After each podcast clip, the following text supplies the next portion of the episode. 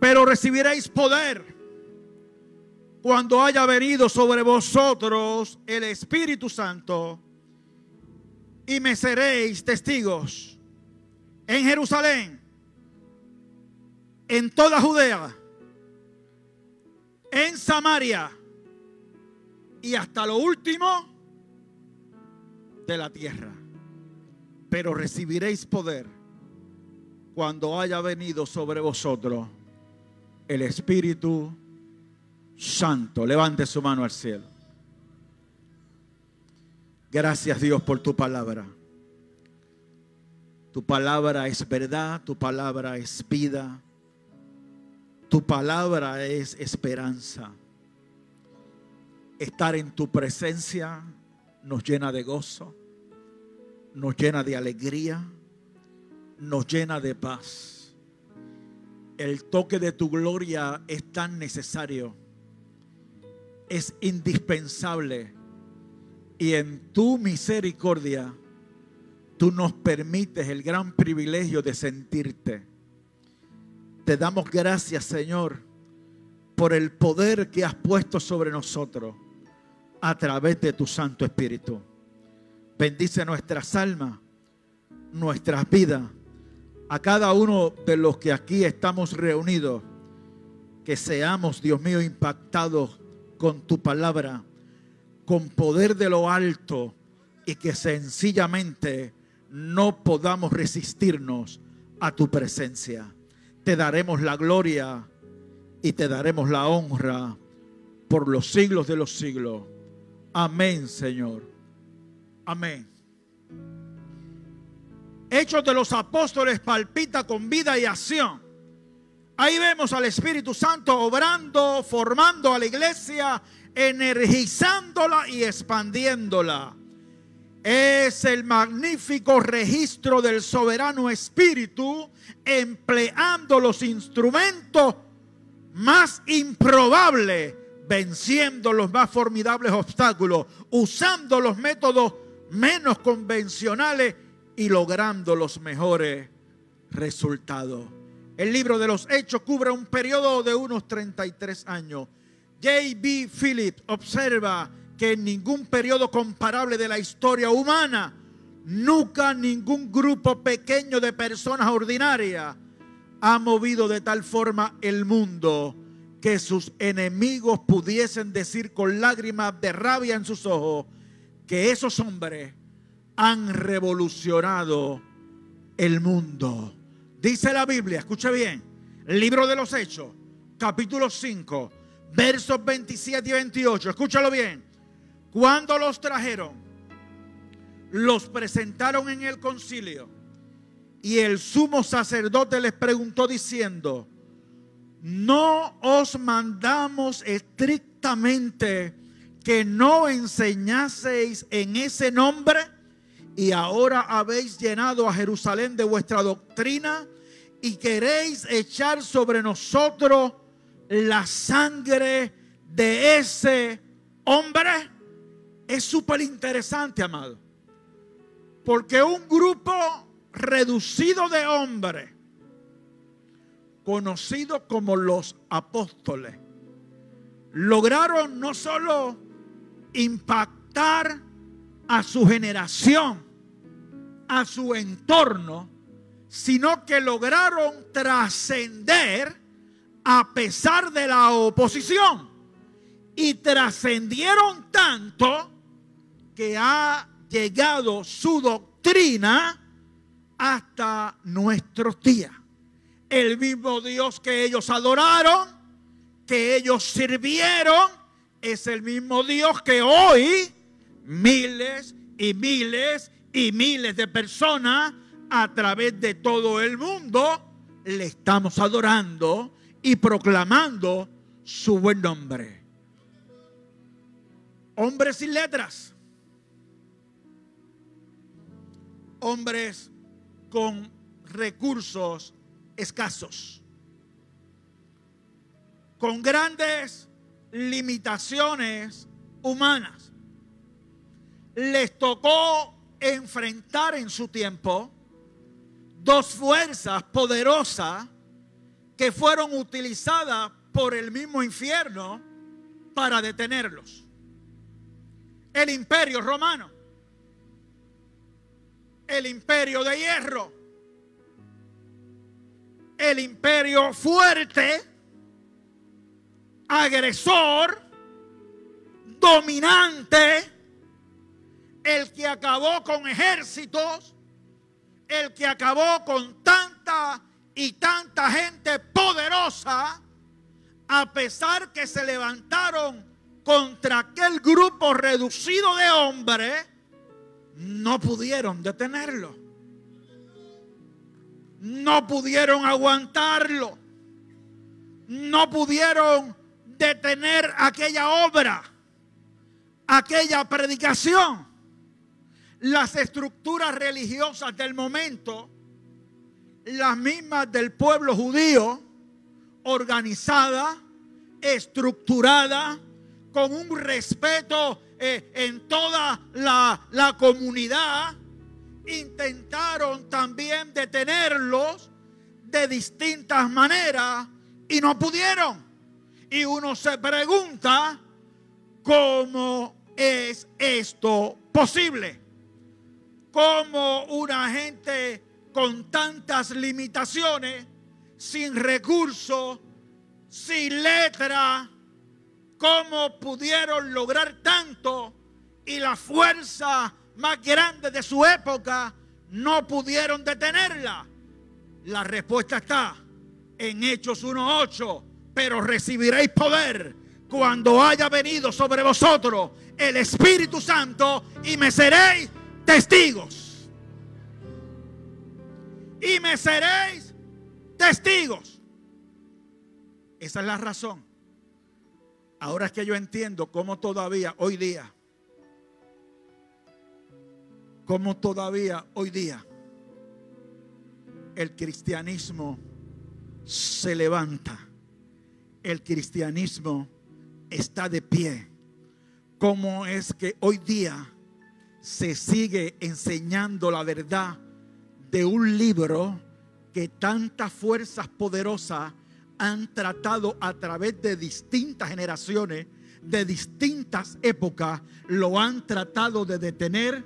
De destruir, de que no se enseñe, que no llegue a los hogares, que no llegue a las distintas culturas. Han tratado de todas las formas y maneras y no lo han logrado porque recibiréis poder cuando haya venido sobre vosotros el Espíritu Santo y me seréis testigos. Ahora yo entiendo cómo en países donde no se profesa el cristianismo y hay una persecución abierta contra los cristianos.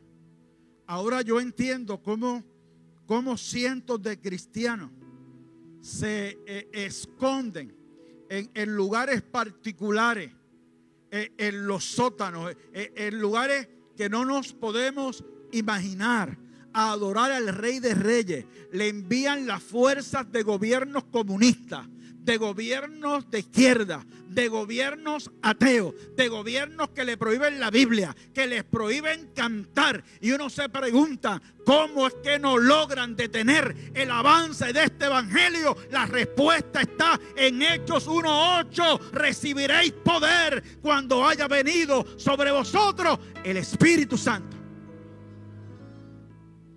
queman iglesias, queman Biblia,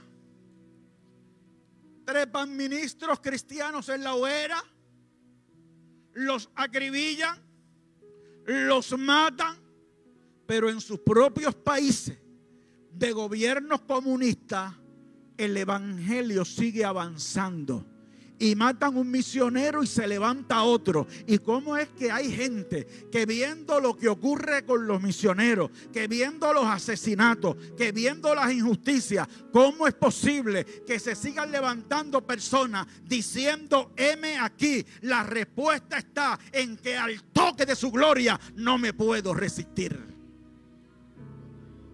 No me puedo resistir me sigo levantando a pesar de lo que he visto. A pesar de que conozco lo que el libro sagrado profetiza en relación a la persecución en contra de los cristianos. A pesar de que veo que en mi propia tierra, en mi propio país, se levantan grupos, fuerzas influyentes a tratar de minimizar o restar la importancia a nuestro mensaje, a nuestro culto, que menosprecian a nuestra gente, que, que nos menosprecian nuestra prédica, nuestro culto, nuestra manera de adorarle, nuestra manera de saltar, de llorar, de reír, de hablar en otras lenguas, les molesta.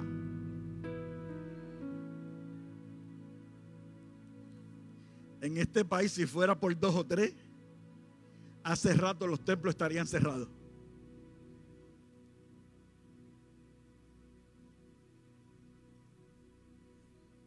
porque no esconden su odio contra Cristo. No esconden su odio contra el Evangelio. Periodistas que son enemigos de la causa de Dios. Artistas que son enemigos de la causa de Dios. Políticos que son enemigos de la causa de Dios se levantan, amenazan, ponen obstáculos. ¿Cómo es que seguimos predicando? ¿Cómo es que los templos se siguen llenando? ¿Cómo es que la gente sigue llenando, aleluya, los atrios y la casa de Dios a través de toda la isla? ¿Qué es lo que está ocurriendo? Es que el poder que nos ha sido otorgado por el Espíritu Santo o a través del Espíritu Santo sigue vigente. Todavía Dios sigue haciendo milagros. No pueden con nuestra experiencia. No pueden con lo que hemos vivido. No pueden decirme que no hay Dios porque yo conozco a Dios. Porque yo sé que es real. Porque yo lo siento en mi vida. Porque Él me habla. Porque Él me escucha porque Él interviene en mis asuntos personales. Él interviene en mi vida de familia. Él me consuela. Él me sana. Él me restaura. Él me vivifica. Él me perdona. Él me da oportunidades. Él me ama como nadie me ama en la vida. Y me lo hace sentir a través de su Espíritu Santo. Justo antes de ascender al cielo, Jesús deja perplejo a sus discípulos. Y allí hace unas promesas, da unas directrices. Ese Cristo resucitado que atestiguaron tantas personas, tantos que lo vieron resucitado. Fueron tantos y tantos en un momento dado, más de 500 personas a la vez. Cuando se escribe eh, esta palabra, Pablo a los Corintios eh, le dice, aún algunos de esos viven, otros ya duermen. Cuando Pablo le escribía a los corintios, todavía había testigos que vieron al Cristo resucitado. Pero por lo más que yo creo en Él, es porque lo que registra la escritura, yo lo he visto cumplirse ante mis ojos. Yo lo he visto cumplirse en mi vida. Y una de las cosas que he visto es, pero recibiréis poder cuando haya venido sobre vosotros el Espíritu Santo. La iglesia de Dios sobre la tierra es un milagro. La iglesia de Dios sobre la tierra es un milagro. Hay gente que dice que no ha visto milagro. Aquí tiene uno. Porque no hay una institución sobre la faz de la tierra que hayan tratado de detener tantas y tantas fuerzas a través de distintas épocas, no se cansan de perseguirla y la iglesia sigue de pie y caminando porque las puertas del infierno no prevalecerán contra la iglesia de Dios. Y el Espíritu Santo es esa tercera persona de la Trinidad que nos fue prometida para estar con nosotros. ¿Hasta cuándo? ¿Hasta cuándo? Hasta el fin. Hasta el fin. Pero haberlo visto resucitado no era suficiente para ser un buen testigo. Y por eso el Señor le dice, métanse a Jerusalén y esperen a la promesa del Padre. Porque recibirán poder cuando haya venido sobre vosotros el Espíritu Santo. Mire, la importancia del Espíritu Santo. No sé cómo hay iglesia quieren reducirlo a, una fuerza o, quieren meterlo en un rinconcito y, y, que no se note mucho el Espíritu Santo en su culto. Es, es que no, no me lo puedo explicar. Porque lo que el Señor le dice a aquella gente fue, métanse en Jerusalén y esperen. Fíjate que el Señor no le dice, váyanse a predicar. Y lo habían visto resucitado. ¿Me está siguiendo? Lo habían visto resucitado. Habían visto obras poderosas, pero, pero haberlo visto no era suficiente. Para ser un buen testigo, necesitaban recibir la promesa. ¿Por qué? Porque ustedes y yo solo no podemos. Separados de Él, nada podemos hacer. Necesitamos la promesa. Y aquella gente obedeció. Decidieron esperar al Espíritu Santo. La promesa del Espíritu Santo. Y se metieron en un aposento. Habían reunido como 120 personas. Más o menos lo que habíamos en el culto el viernes. Alabado sea Dios. Más o menos lo que habíamos reunido aquí el viernes. 120. Hoy ya vemos mucho más. Gloria a Dios. Óyeme bien se metieron al aposento y estaban juntos, unánime, en oración, esperando la promesa. Y de repente hubo un estruendo, como de un viento recio, que llenó todo aquel recinto lo primero que se escucha es el estruendo, un sonido fuerte. Y luego hubo un espectáculo que se desarrolló y un milagro que se efectuó.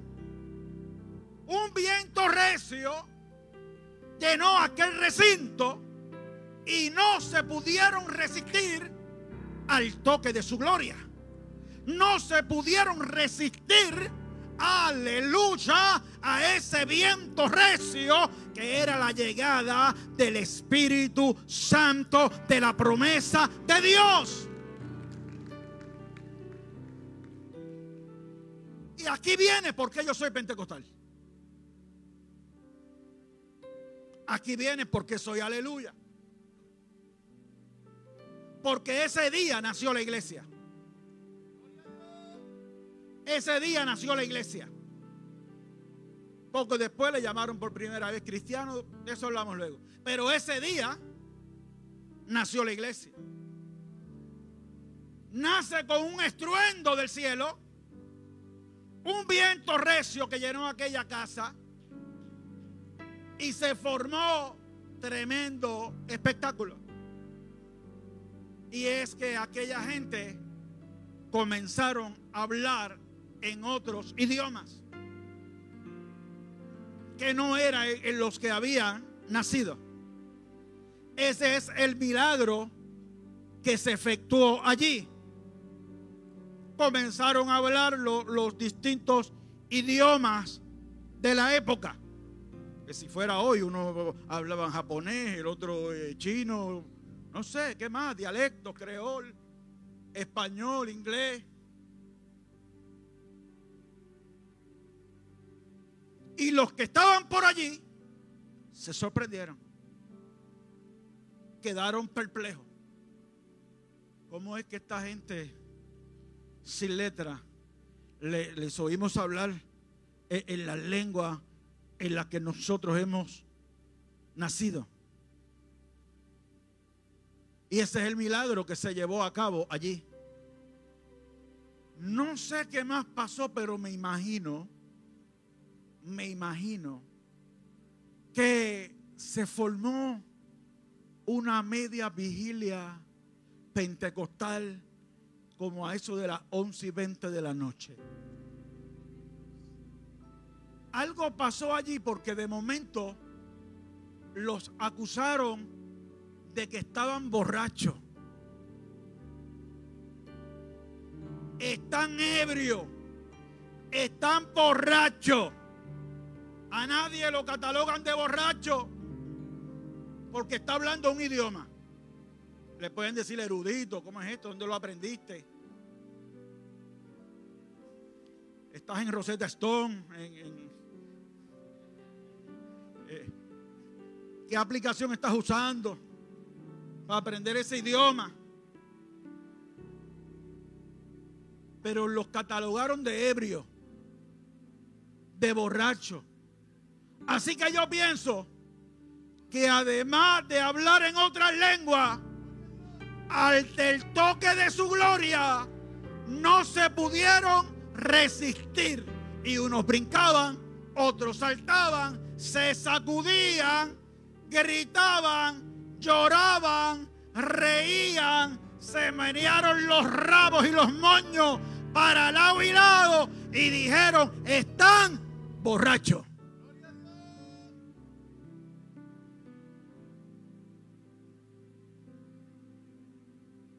¿Y se levantó quién? ¿Y se levantó quién cuando lo acusaron de, ebrio? ¿Y se levantó quién? El que lo había negado. El que había negado el maestro. El, el que maldijo negándolo. Había sido perdonado. Ahora había sido lleno del Espíritu Santo y le dijo, no, no, no, no, es que, es que ustedes están equivocados. E, Estos no están borrachos como ustedes están suponiendo. Porque mira, si ahora, ahora son, ¿qué hora era? Las nueve de la mañana. Eh, ahora son las nueve de la mañana. Estos no están borrachos, no, no. Esto fue lo que dijo el profeta Joel. En los postreros días derramaré de mi espíritu sobre toda carne.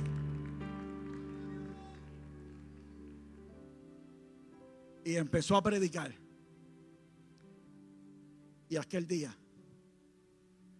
aquel día, se convirtieron a este evangelio tres mil almas. Con la sombra de Pedro se sanaban los enfermos. Pero no era la sombra ni tampoco Pedro. E, era un espíritu de poder que le había sido dado. El Espíritu Santo ¿Cuántos creen que está aquí? Que está aquí. Que, que se pasea en medio nuestro. Aleluya. Ante el toque de la gloria de Dios es bien difícil resistirse. Es bien difícil resistirse.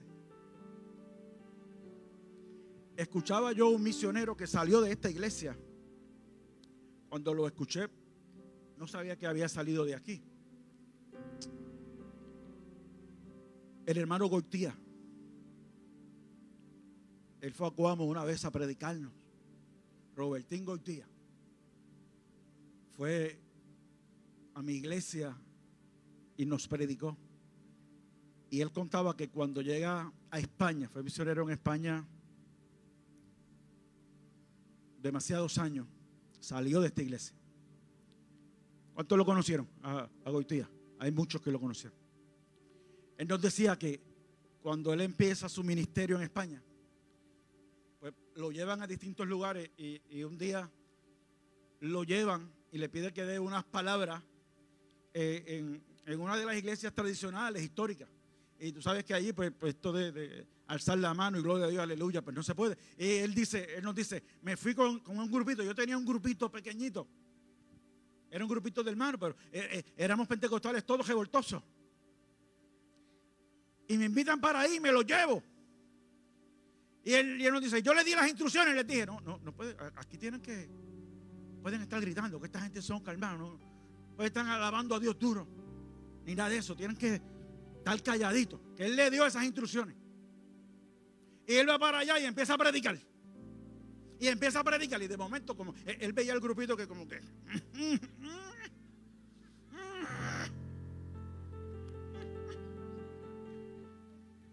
Y él decía, yo mismo hablando y, los hermanos, y yo los miraba, cuidado, cuidado. Porque es que ante el toque de su gloria no me puedo resistir. Tengo que llorar en su presencia. Tengo que alabarle. Tengo que proclamarle. Tengo que decirle al mundo que no hay nadie como tú. Aleluya. No hay nadie como tú. Eso no nos limitamos. Por eso le alabamos. Algunos le llaman emoción. Puede ser que haya algo de eso. Claro que sí. Usted no sabe cuánto me emociona a mí sentir al Espíritu Santo. Eh, Es una emoción tan poderosa. Eh, eh, Es algo tan agradable lo que se siente. Es una liberación tan... li- Usted lo ha experimentado, amado. Usted lo ha experimentado. ¿Cuándo puede levantar? Aquí no tienen que callarse. Aquí puede levantar su mano y adorarle.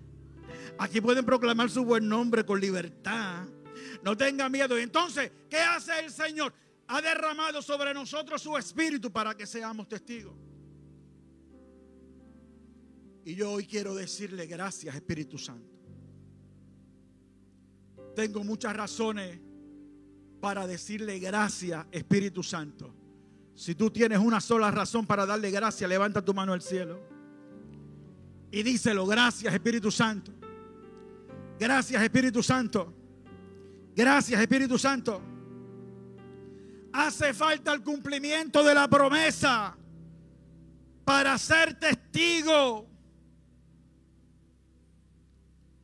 Y cuando usted ve el libro de los hechos completo, le dicen los hechos de los apóstoles. Muy bien pudo ser los hechos del Espíritu Santo. Yo veo tantas cosas poderosas. Por ejemplo, Pedro va con otro de los discípulos, se encuentra en un cojo frente a, a una de las puertas del templo. Usted conoce la historia, ¿qué pasó? Él estaba pidiendo limosna. Y los discípulos le dicen, no tengo plata ni oro, pero lo que tengo te doy en el nombre de Jesucristo. Levántate y anda. Y el Señor, a través del ministerio de los apóstoles, lo sanó. Pero ocurrió algo interesante que registra y que, me hace admirar al Pedro lleno del Espíritu Santo. A veces criticamos al Pedro iracundo, impulsivo, al Pedro que negó al Señor. Pero amado, hay que estudiar también al Pedro lleno del Espíritu Santo. Y es que, ¿sabe qué hicieron? Lo llamaron a cuenta. ¿Cómo es que este hombre está sano? ¿En nombre de quién ustedes hicieron esto? ¿Qué- ¿Quién les dio autoridad a ustedes para hacer esto? Y Pedrito, Peter, le responde. Y a mí esa esa respuesta me parece tan, tan reveladora de lo que es el poder en la vida cristiana. Hechos capítulo 3, verso 11 al 15. Oiga esto. Y teniendo asidos a Pedro y a Juan el, el cojo que había sido sanado, todo el pueblo atónito concurrió a ellos al pórtico que se llama de Salomón. Viendo esto, Pedro respondió al pueblo, varones israelitas, ¿por qué os maravilláis de esto? ¿O por qué ponéis los ojos en nosotros como si por nuestro poder o piedad hubiésemos hecho andar a este? Oiga esto, oiga esto. El Dios de Abraham, el Dios de Isaac y el Dios de Jacob, el Dios de nuestros padres ha glorificado a su Hijo Jesús, a quien vosotros entregasteis y negasteis delante de Pilato cuando éste había resuelto poner en libertad. Oiga esto, oiga esto. Mas vosotros negasteis al santo y al justo y pediste que se otiese un homicida. A Barrabás, ¿se acuerda? A. Y matasteis al autor de la vida, a quien Dios ha resucitado de los muertos, de lo cual nosotros somos testigos. Hechos capítulo 4, oiga esto, oiga esto. Hechos capítulo 4. Entonces Pedro, lleno del Espíritu Santo, oiga, oiga, entonces Pedro, lleno del Espíritu Santo, les dijo, gobernantes del pueblo y ancianos de Israel, puesto que hoy se nos interroga acerca del beneficio hecho a un hombre enfermo, de qué manera éste haya sido sanado, sea notorio a todos vosotros y a todo el pueblo de Israel que en el nombre de Jesucristo de Nazaret, a quien vosotros crucificaste y a quien Dios resucitó de los muertos, por él este hombre está en vuestra presencia sano.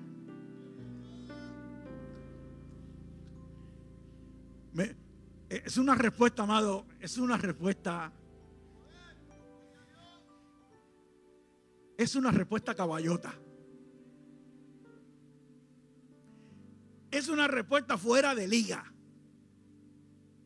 E, eso es una respuesta que hay que estar lleno del Espíritu Santo primero para que te dé esa palabra. Primero para que te dé esa palabra. Porque le habló al pueblo y a los gobernantes y a los ancianos de Israel. A todos los líderes. Ah, puesto que hoy me están interrogando del beneficio que se le ha hecho a un hombre enfermo. Y ahí, ahí le metió el dedo en la llaga. Porque le está diciendo que qué injustos son ustedes. Qué poca sensatez. En lugar de estar alegres y felices porque un hombre que lo necesitaba ha sido sano, ustedes están preguntando estas cosas. Pues les sea notorio a ustedes, a todos los gobernantes y a todos los ancianos, que en el nombre de Jesús de Nazaret, a quien vosotros crucificaste, ¿te lo yo? Pero que el Señor le levantó de entre los muertos victoriosos. En nombre de Él y gracias a Él, este hombre está ante su presencia sano.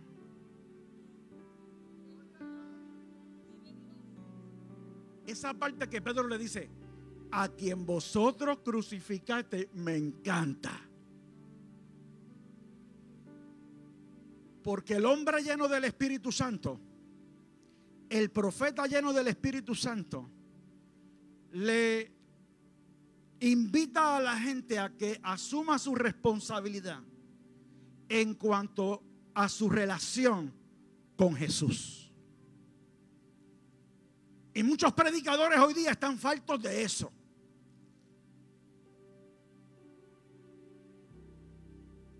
Y queremos predicar a la gente solo de, de los beneficios que pueden recibir del Señor. Pero no queremos decirle a la gente, tú tienes que tener una relación con Jesús.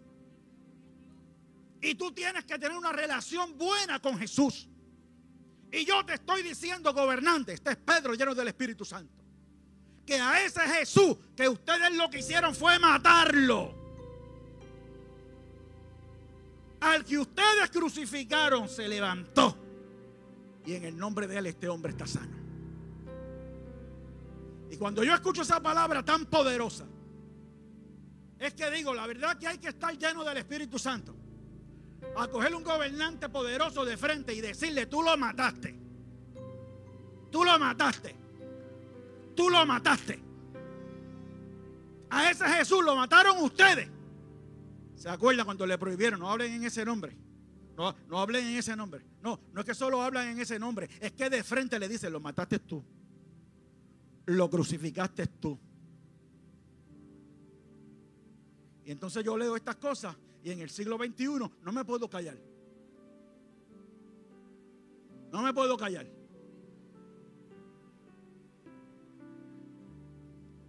Y tengo que decirle a los gobernantes del mundo, hacerle ver cuál es su relación con Jesús.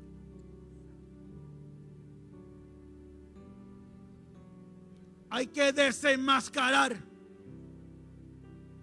hay que desenmascarar. Hay que decirle y preguntarle a la gente cuál es tu relación con Jesús.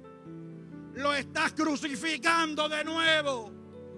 Estás del lado de Él o en oposición a Él. En dos aguas no podemos estar.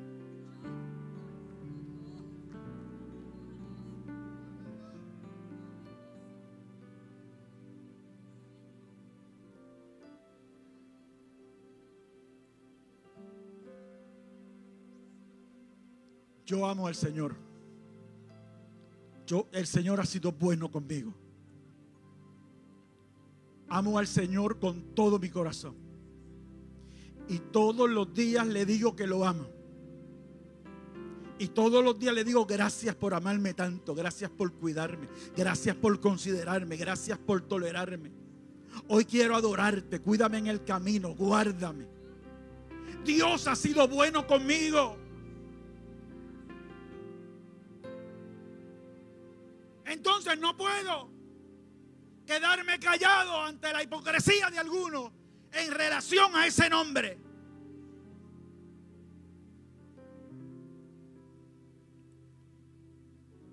Cada cuatro años todos son cristianos.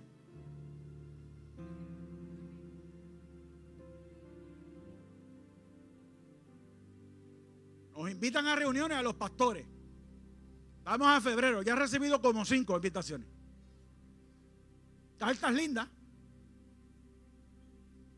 Fulano de tal. Les invitamos a un desayuno, pastores.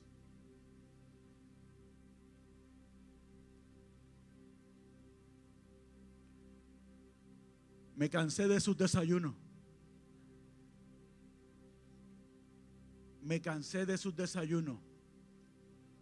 Y en casa hay conflay. Hay crema, hay revoltillo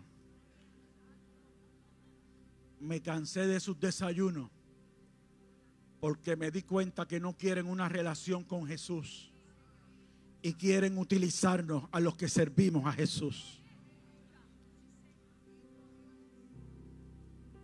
En el nombre de Jesús a quien vosotros crucificaste.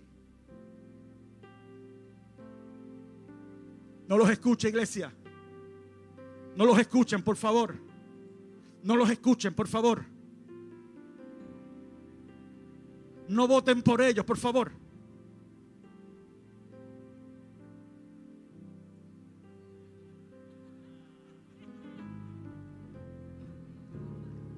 Voten por mí, right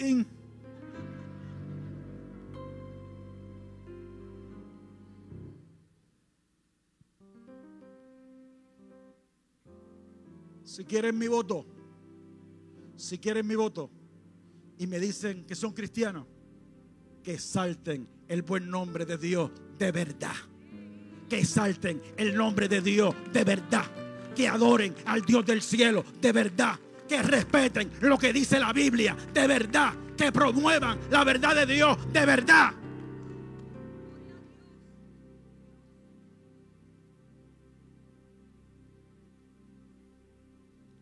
A quien vosotros crucificaste.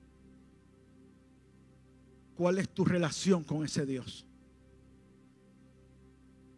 ¿Cuál es tu relación con ese Jesús? En el nombre de Jesús, a quien vosotros crucificaste. Aquí está este hombre.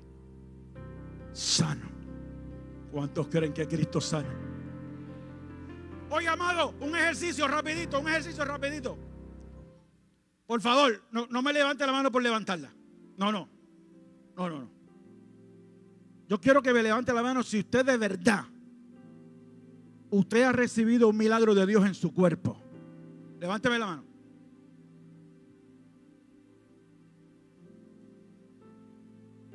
Están testificando ahora mismo.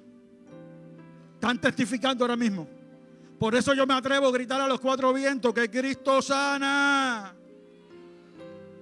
Cuando estás lleno del Espíritu Santo muestras poder, valentía, muestras autoridad. Tenemos presente la sanidad, la liberación, la restauración. Levanten la mano los que fueron libres en Cristo.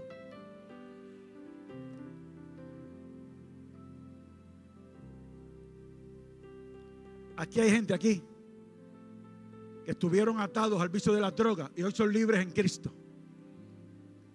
Feliciano, párate ahí, párate ahí en el mesani, ponte de pie. Mire para allá arriba. Mire, ese varón que está ahí. José Feliciano. En estas mismas calles fue esclavo del pecado, de las drogas. Lleva años de años libre y hoy es el director de un hogar de rehabilitación, de nuestro hogar de rehabilitación.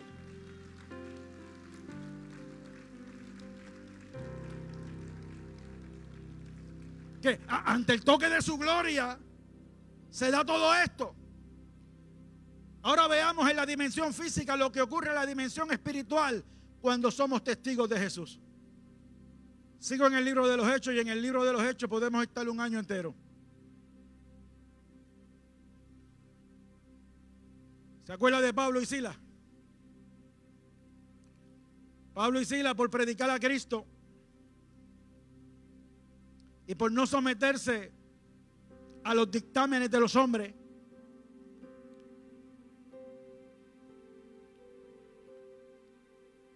fueron metidos presos. Hechos 16. Yo quiero destacar algo de aquí. Mira lo que dicen de Pablo y Silas, por favor, escuche bien. Hechos 16, 23. Después de haberles azotado mucho, vamos a empezar por ahí después de haberle azotado mucho, los echaron en la cárcel, azotados en la cárcel, mandando al carcelero que los guardase con seguridad, el cual recibido este mandato, escucha esto, los metió en el calabozo de más adentro, los, los pusieron en máxima seguridad. El calabozo de más adentro. Y les aseguraron los pies en el cepo.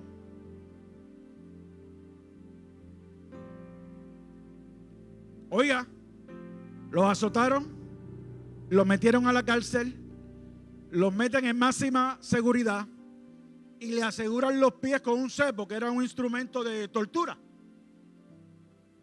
donde le aseguraban los pies. Mire esto.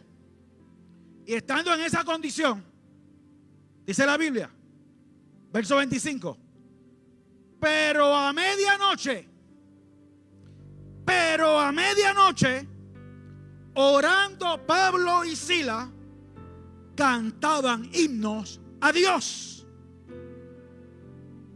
¿Usted está oyendo eso?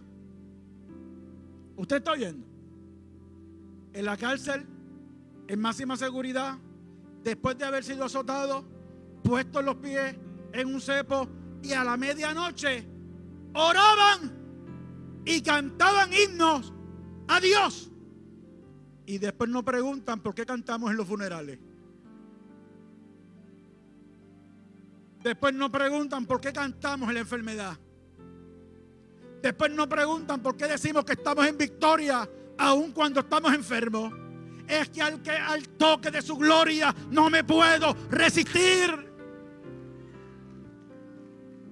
Se llama Espíritu Santo. Oiga, oiga lo que sigue. Cantaban himnos a Dios. Oiga esto. Y los presos los oían. Cuando en nuestras circunstancias más adversas nosotros oramos y cantamos himnos a Dios, los presos nos oyen. Los presos nos oyen. Y lo que quiere el Señor es que seamos testigos de su gloria, testigos de su poder. Recibiréis poder cuando haya venido sobre vosotros el Espíritu Santo y me seréis testigos. Entonces sobrevino de repente. Otro de repente más. Un gran terremoto. De manera que los cimientos de la cárcel se sacudían. Y al instante se abrieron todas las puertas. Y las cadenas de todo se soltaron.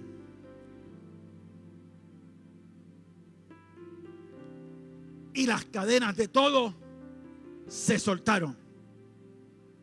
Porque donde está el Espíritu de Dios hay libertad. Hay libertad. Hay libertad. Donde está el Espíritu de Dios, la gente es libre. Por eso es que hay presos que son libres y libres que están presos.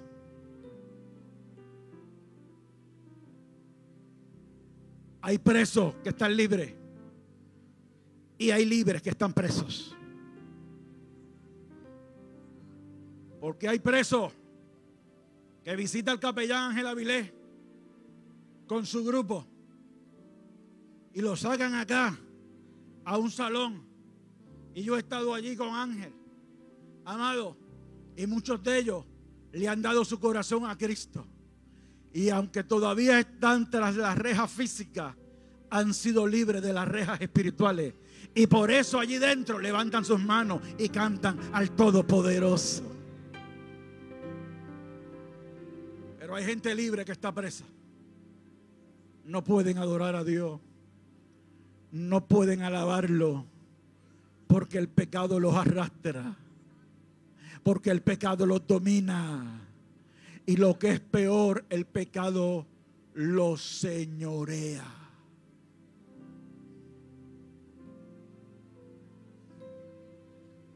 ¿Usted sabe lo que es una marioneta? ¿Sabe lo que es una marioneta?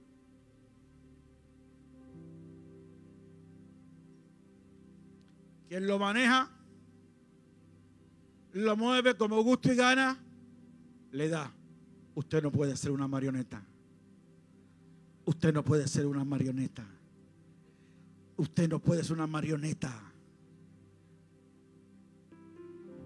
Porque donde está el Espíritu de Dios, las cadenas se rompen. Las cadenas se rompen. En el nombre de Jesús y hay libertad. Es que mis cadenas son demasiado pesadas. Eso se creía el Gadareno y todo su entorno. Que las cadenas eran demasiado pesadas. Que nadie podía con él. Y todo el mundo en aquella región le tenía miedo a aquellos demonios aquellas legiones que manejaban aquellos hombres, porque eran dos. A su antojo le daba contra las piedras, los desnudaba. Le ponían grillos, los desataba. Era el loco de toda aquella región. Dominado por el diablo, dominado por el pecado. Había tratado el gobierno, habían tratado los amigos, había tratado la familia. Nadie podía. Pero un día llegó a aquella tierra. Un día aquella tierra la pisaron los pies del maestro. Los pies de Jesús de Nazaret. Y aquella legión lo vio de lejos. ¿Qué tienes con nosotros? han venido acá para atormentarnos.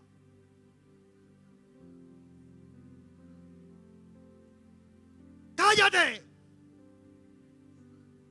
Calla. Y sal de este hombre ahora.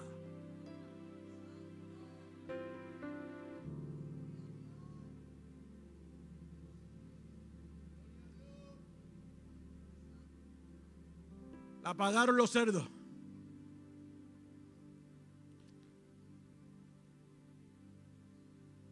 La pagaron los cerdos. Los demonios van a parar a los cuerpos de los cerdos. Usted y yo no somos cerdos. Usted y yo somos hijos de un rey. Usted y yo somos hijos de un rey. Llamados a ser libres. Donde está el Espíritu de Dios. Hay libertad. A mí me ha sanado. Me ha libertado. Me ha perdonado. Me ha restaurado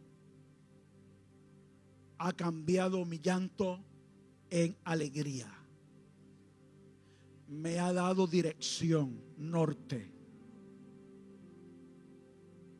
En los días más difíciles de mi vida, me ha permitido abrir la puerta de mi hogar en la mañana, mirar al sol y sentir un bienestar y una paz que era imposible de imaginar en circunstancias como esa. El Espíritu Santo me da paz, me da gozo, me da alegría, dirige mi vida, me ayuda a vencer la tentación de mis ojos.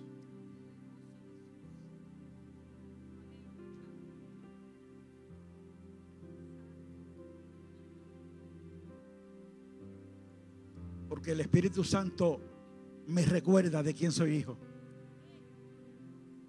El Espíritu Santo tiene una vocecita sublime que me dice, estoy aquí contigo. Te llevo de mi mano.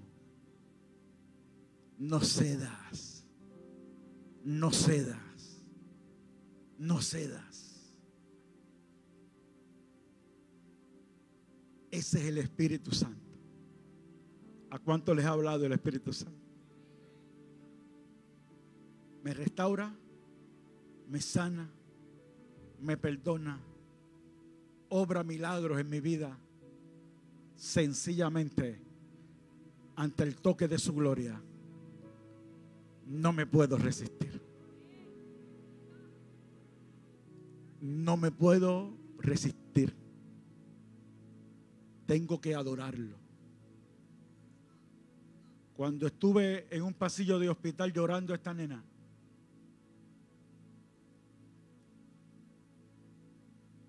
en el hospital San Lucas de Ponce, con esta otra nena,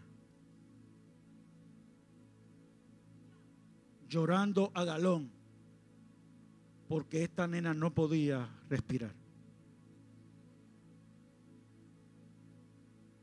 que dependía totalmente de una máquina.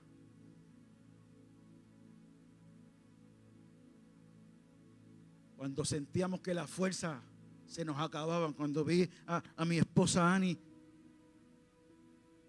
caer en una depresión, cuando se nos hacía difícil funcionar como familia, porque la recién nacida no podía respirar. En aquellos pasillos experimenté el toque de su gloria. Una buena tarde no podía más. Una buena tarde no podía más. Y me fui al pequeño templo donde pastoreábamos en Ponce. Escondí el carro para que nadie me viera. Entré a aquel templo. Me subí al altar. Me hinqué. Y le dije, no puedo más, Señor. Si este ataque es contra mí, quiero decirte que no puedo más, Señor. No puedo más. necesito tu intervención. Y me atreví a decirle al Señor, yo te pido que la sane. Que levantes a esa bebé, que me permitas conocerla, que ella me conozca a mí. Es mi deseo, es la petición que te hago. Pero me atreví a decirle, pero si tu decisión fuese otra, si tu decisión fuese otra, quiero que sepa, y le dije esto en lágrimas, quiero que sepa que como quiera seguiré diciendo que tú eres Dios, que tú salvas, que tú sana, que tú bautizas y que vienes pronto. Ese es mi compromiso contigo. y sentí su gloria. Al par de días, no, al otro día, cuando fuimos las cosas estaban peores. Seguí orando y al par de días, Ani estaba en Ponce, yo estaba en Cobama. Y Ani me llama, necesito que venga.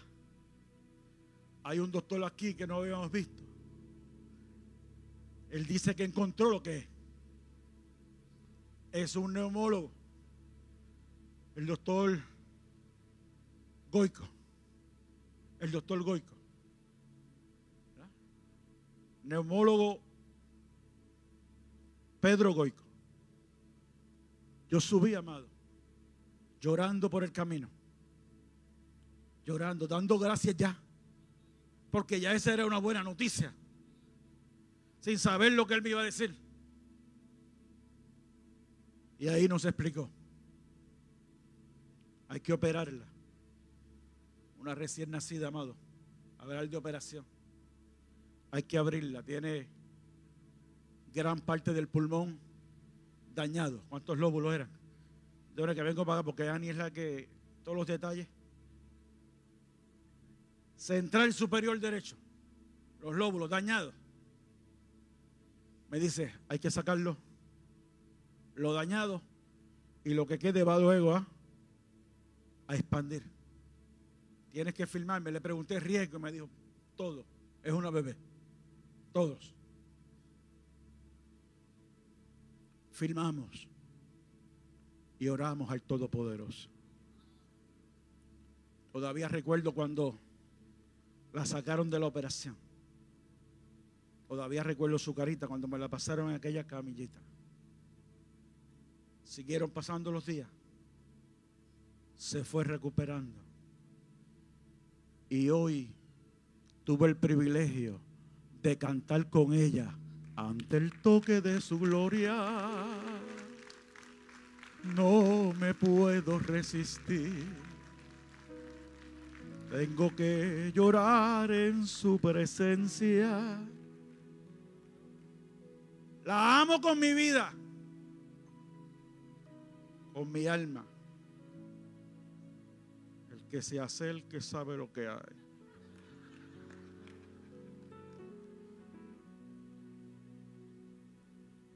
Esa niña es un milagro de Dios. Esa niña es un milagro de mi Dios. Hoy la puedo disfrutar. Hoy es una adoradora. ¿Cómo no voy a creer en Él? ¿Cómo no voy a glorificar su nombre? Gracias Espíritu Santo. Gracias Espíritu Santo. Gracias Espíritu Santo. Póngase en pie, iglesia.